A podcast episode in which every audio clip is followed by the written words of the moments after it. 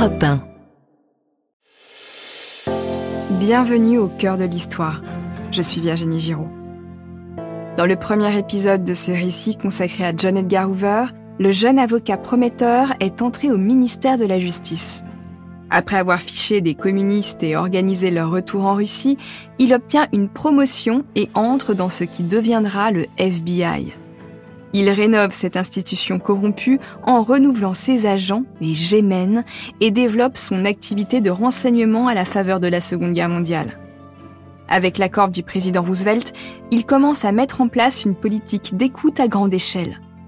Ce que le président ne sait pas, c'est que sa propre femme, soupçonnée d'affinité avec le communisme, est mise sur écoute. Épisode 2 L'Amérique sur écoute.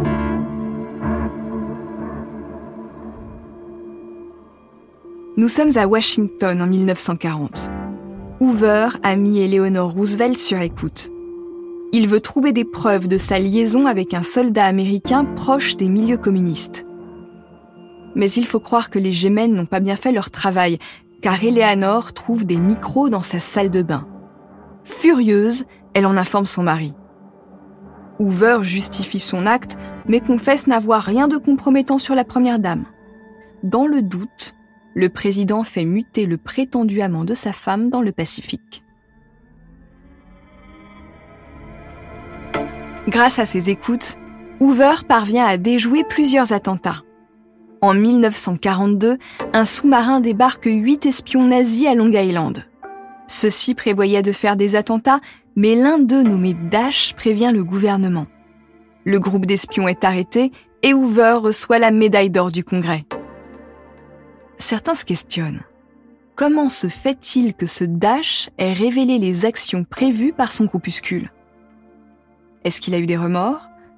Ou était-il en réalité un agent américain infiltré à la demande de Hoover? Personne n'a la réponse. Toujours est-il que Dash est condamné à mort. S'il était bien un agent de Hoover, il a donc été sacrifié pour protéger sa couverture. On sait que Hoover est un homme sans scrupules. Pour lui, la vie d'un agent vaut bien moins que ses succès.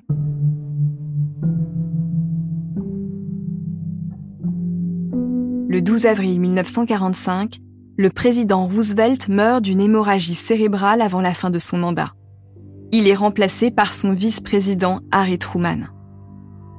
Truman découvre tout ce que Roosevelt gardait secret et notamment l'étendue des pouvoirs de Hoover il écrit une note où il affirme ne pas vouloir d'une police politique ou d'une nouvelle Gestapo. Il insiste, le FBI ferait mieux d'arrêter les criminels plutôt que de faire des dossiers sur tout le monde. Effectivement, grâce aux écoutes, Hoover commence à constituer des dossiers sur de très nombreuses personnes. Il collecte notamment des données sur les vies privées des hommes politiques. Il consigne précieusement les détails de leur vie sexuelle, de quoi avoir de solides moyens de pression sur eux. Hoover est tellement obsédé par le renseignement qu'il en a oublié la lutte contre la criminalité.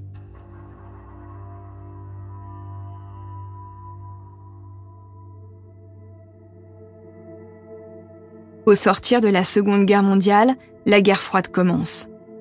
On bascule dans une guerre d'influence géopolitique entre deux superpuissances, les États-Unis et l'URSS. La peur des rouges vire à l'hystérie dans la population américaine selon l'expression des historiens spécialistes de cette époque. Si la peur des communistes est exagérée, elle n'est pas dénuée de fondement.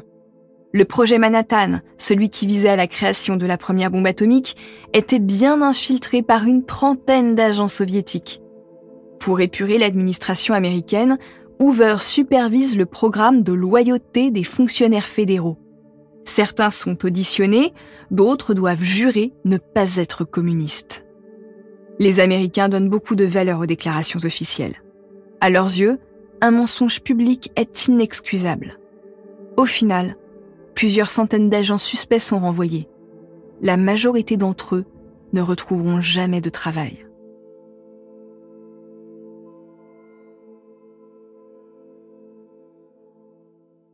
Le président Truman déteste les méthodes de Hoover, mais le directeur du FBI va trouver un moyen de lui plaire.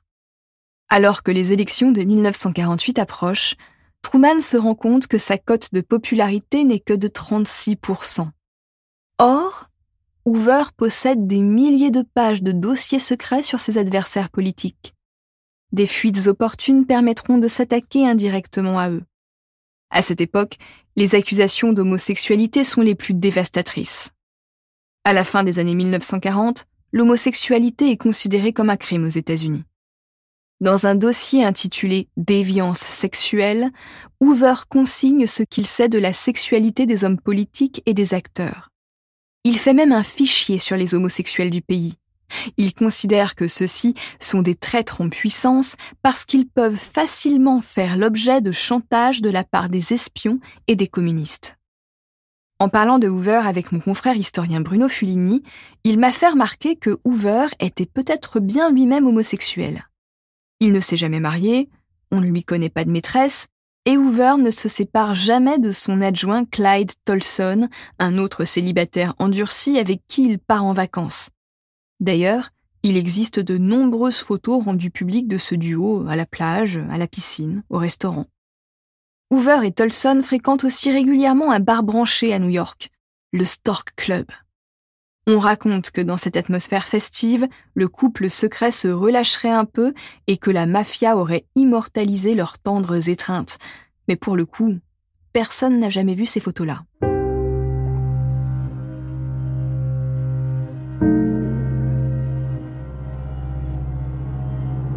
Alors que Hoover profite des joies de l'après-guerre, un événement inattendu va raviver la peur rouge dans le pays. Le 9 février 1950, le sénateur américain McCarthy fait un discours dans le Wisconsin.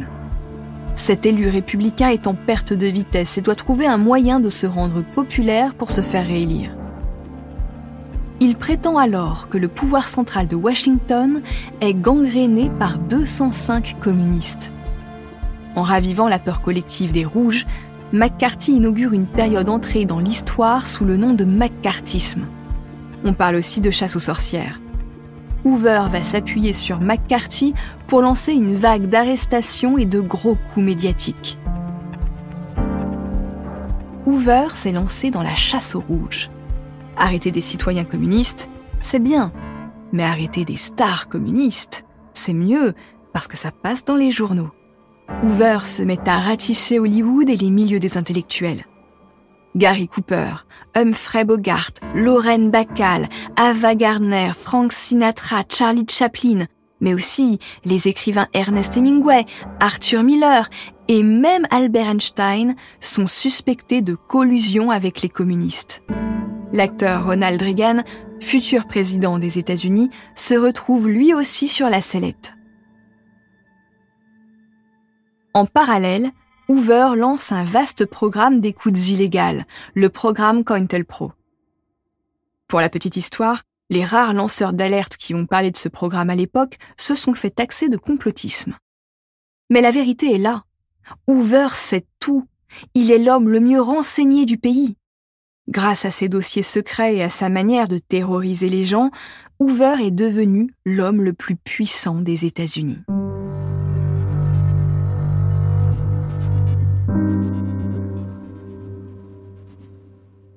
Quand Joe Kennedy, le père de JFK, lui propose de se présenter aux élections pour devenir président, Hoover éclate de rire. Être président, c'est l'assurance d'être au chômage dans quatre ans. À la tête du FBI, il est au-dessus de tout ça. Et, de la place qu'il occupe, il contribue à mettre les présidents en place. Donc, tous lui sont redevables, sauf John Fitzgerald Kennedy. Alors que JFK devient président en 1961, son jeune frère Robert devient procureur général, l'équivalent de notre ministre de la Justice. Robert Kennedy trouve que Hoover ne fait rien contre la mafia. Le directeur du FBI a même souvent nié son existence, et pour cause. Hoover est un parieur compulsif. Les courses de chevaux, c'est son grand vice. Et ses paris l'amènent à côtoyer la mafia. Insatisfait de son travail, les deux frères Kennedy envisagent de remplacer l'indéboulonnable Hoover à la tête du FBI depuis déjà 37 ans. Mais voilà, Hoover a des dossiers sur JFK.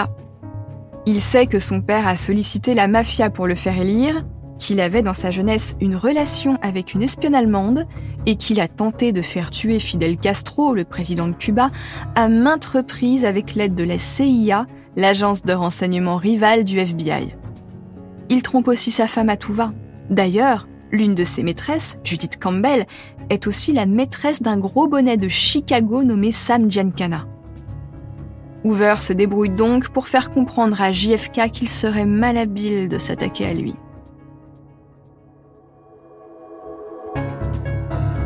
Au début de l'année 1962, JFK rencontre l'actrice Marilyn Monroe dans une soirée mondaine. Il ne résiste pas à son charme et l'invite dans la villa de son beau-frère à Palm Springs, en Californie, pour passer quelques jours avec elle à l'abri des regards. Or, la villa de Peter Lawford est truffée de micros. C'est grâce à eux que Hoover entend une conversation qui le réjouit. JFK se plaint de Hoover. Marilyn suggère tout simplement au président de se débarrasser de lui. Mais JFK répond qu'il ne peut pas. Hoover est intouchable.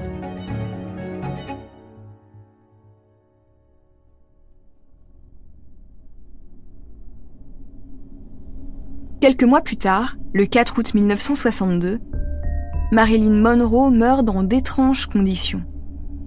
Hoover fait disparaître plusieurs relevés téléphoniques qui prouvent que les deux frères Kennedy étaient en relation avec l'actrice. Marilyn devenait gênante car elle était convaincue que JFK allait quitter sa femme et l'épouser. Elle refusait d'admettre qu'elle n'était qu'un trophée de plus pour le président séducteur. De fait, certaines théories prétendent que Hoover et le FBI se sont chargés de la liquider. Rien n'est prouvé, mais après tout, ce ne serait pas plus surprenant que ça de la part de Hoover. L'important pour lui était de rendre JFK redevable, et quoi qu'il se soit passé, il y est parvenu. Lorsque le président Kennedy est assassiné à Dallas le 22 novembre 1963, le vice-président Johnson lui succède. Encore une fois, Hoover intervient discrètement dans cette sombre affaire. Il aurait aidé le nouveau président à passer sous le boisseau les véritables raisons de cet attentat où se mêleraient des histoires de mafia et de CIA. Lorsque le président Nixon est élu cinq ans plus tard, en 1968, toute la Maison-Blanche espère que le vieux Hoover sera mis à la retraite. Mais il ne se passe rien. En apparence, Nixon et Hoover sont très proches. Dans les faits, ils se méfient l'un de l'autre. Alors que la campagne présidentielle de 1972 se profile, Nixon, qui veut être réélu, apprend que les démocrates auraient des dossiers sur lui ces dossiers prouveraient que le président est corrompu. Pour se protéger, Nixon veut cambrioler tous les démocrates qui pourraient avoir quelque chose sur lui. Hoover refuse de lui apporter son aide. Alors, le président a recours à une équipe spécialisée de la CIA surnommée les plombiers. Hoover lui fait part à sa manière de sa désapprobation. Les rapports se tendent entre les deux hommes. Hoover déconseille à Nixon de cambrioler le Watergate Building, le siège du Parti démocrate. L'affaire en est là lorsqu'au matin du 2 mai 1972, J. Edgar Hoover ne se réveille pas. L'homme qui a été à la tête du FBI pendant 48 ans s'est éteint à l'âge de 73 ans. C'est le début d'une course entre la Maison Blanche et Hélène Gandhi, la secrétaire de Hoover. Celle-ci parvient à devancer les hommes envoyés par le président et à faire sortir plusieurs dossiers et classeurs de chez son défunt patron.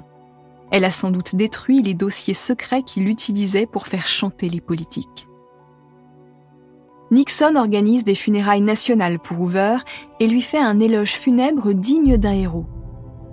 Clyde Tolston, le vieux compère de Hoover, quitte la cérémonie avec une relique, le drapeau américain qui avait été déposé sur le cercueil du directeur du FBI. Un mois plus tard, Nixon envoie des hommes espionner le Watergate Building. C'est le début d'une série de faux pas qui conduiront au scandale du Watergate et à sa démission en 1974. Lors d'une série d'enquêtes menée en 1975, la vérité sur Hoover éclate aussi au grand jour. Ces vastes programmes d'écoutes illégales sont révélés au public scandalisé. Le prix de la sécurité proposé par Hoover paraît bien trop cher à payer. l'Amérique ne veut plus vivre sur écoute. Par ailleurs, la réalité du bilan de Hoover n'est pas à la hauteur de la communication qu'il avait mise en place. Le héros de l'Amérique était en réalité un homme épris de pouvoir, sans scrupules, complaisant avec la mafia et qui vivait dans la croyance de sa toute-puissance.